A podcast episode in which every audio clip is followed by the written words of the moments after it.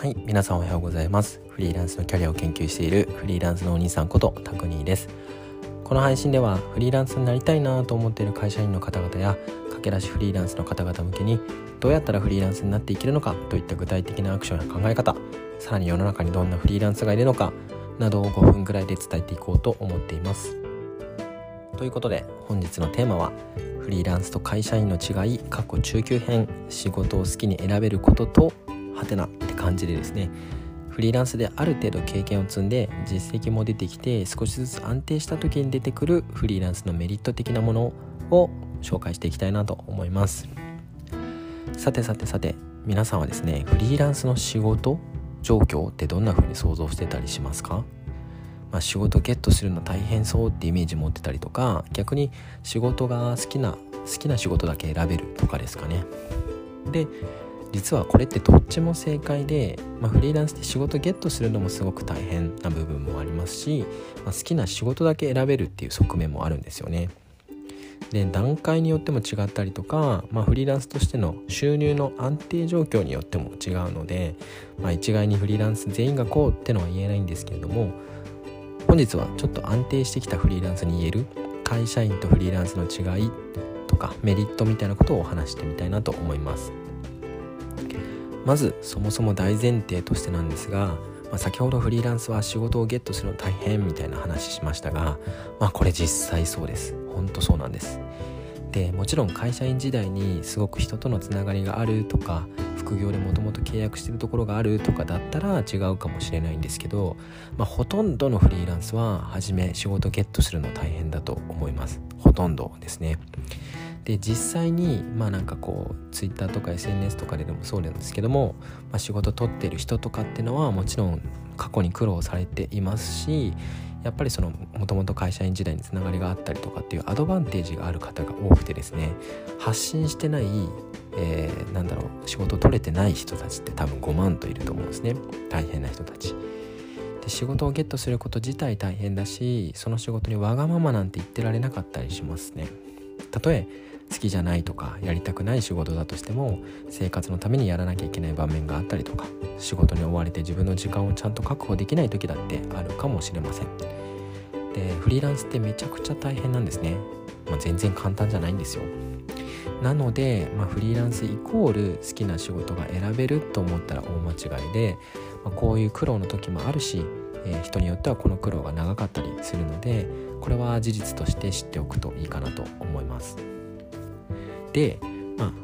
でもちゃんとスキルを磨き続けたりとか一つ一つの仕事で結果を出し続けたりすることで少しずつ信頼を積み重ねることができますね。そうすると少しずつですが収入が安定してきたり時間にも少しずつ余裕が出てきたりします。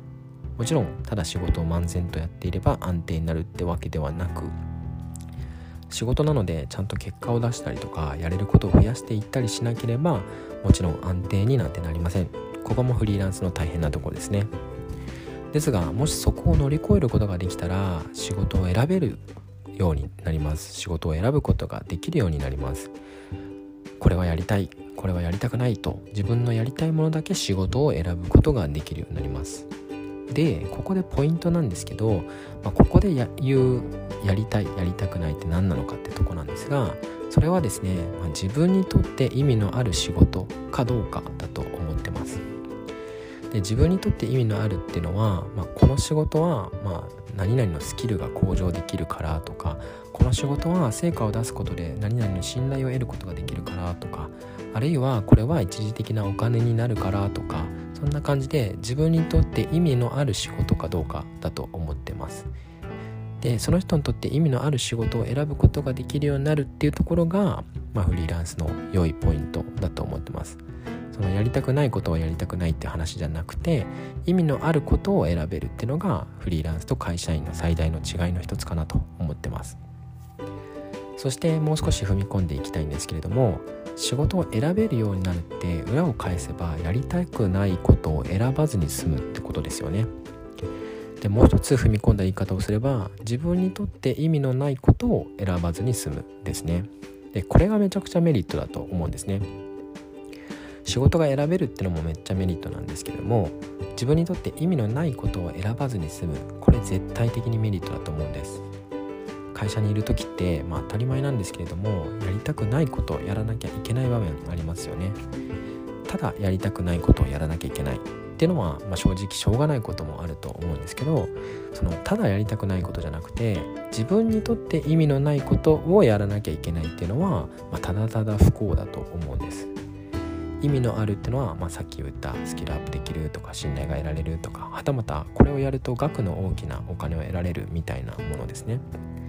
で意味のないはそれとは逆で意味付けできないものですね。これやってもスキルアップにつながらない。これやっても信頼得られないしこれやっても自分の直接的な給料が上がるわけではない。これをやってもただ会社が利益を得るだけみたいな。で会社にいる時はそれをやらなければならないんですけれどもまあフリーランスである程度安定している場合は、まあ、この意味付けできないもの自分にとって意味のないものは選ばずに済むってのが最大のメリットだと思います。ちなみに勘違いされないように改めてもう一度ちゃんと説明しておくとまあ、会社員だろうがフリーランスだろうが 好きでもないことやりたくないことをやらなきゃいけないことはもちろんあります。でも大事なのは意味付けできるものなのかどうかです。会社員では意味付けできないものつまり自分にとって意味のないことをやらなくてはならないやらなくてはいけない環境なんですがフリーランスだと自分にとって意味のないことを避けることができるよっていう話でした。長々なってしまいましたがこれが言いたかったことです。はい。ということで日はフリーランスと会社員の違い中級編仕事を好きに選べることとというテーマでお話してみました。少しでも参考になると嬉しいです。聞いてくださりありがとうございました。それでは自分で生き方を選択する良い一日をお過ごしください。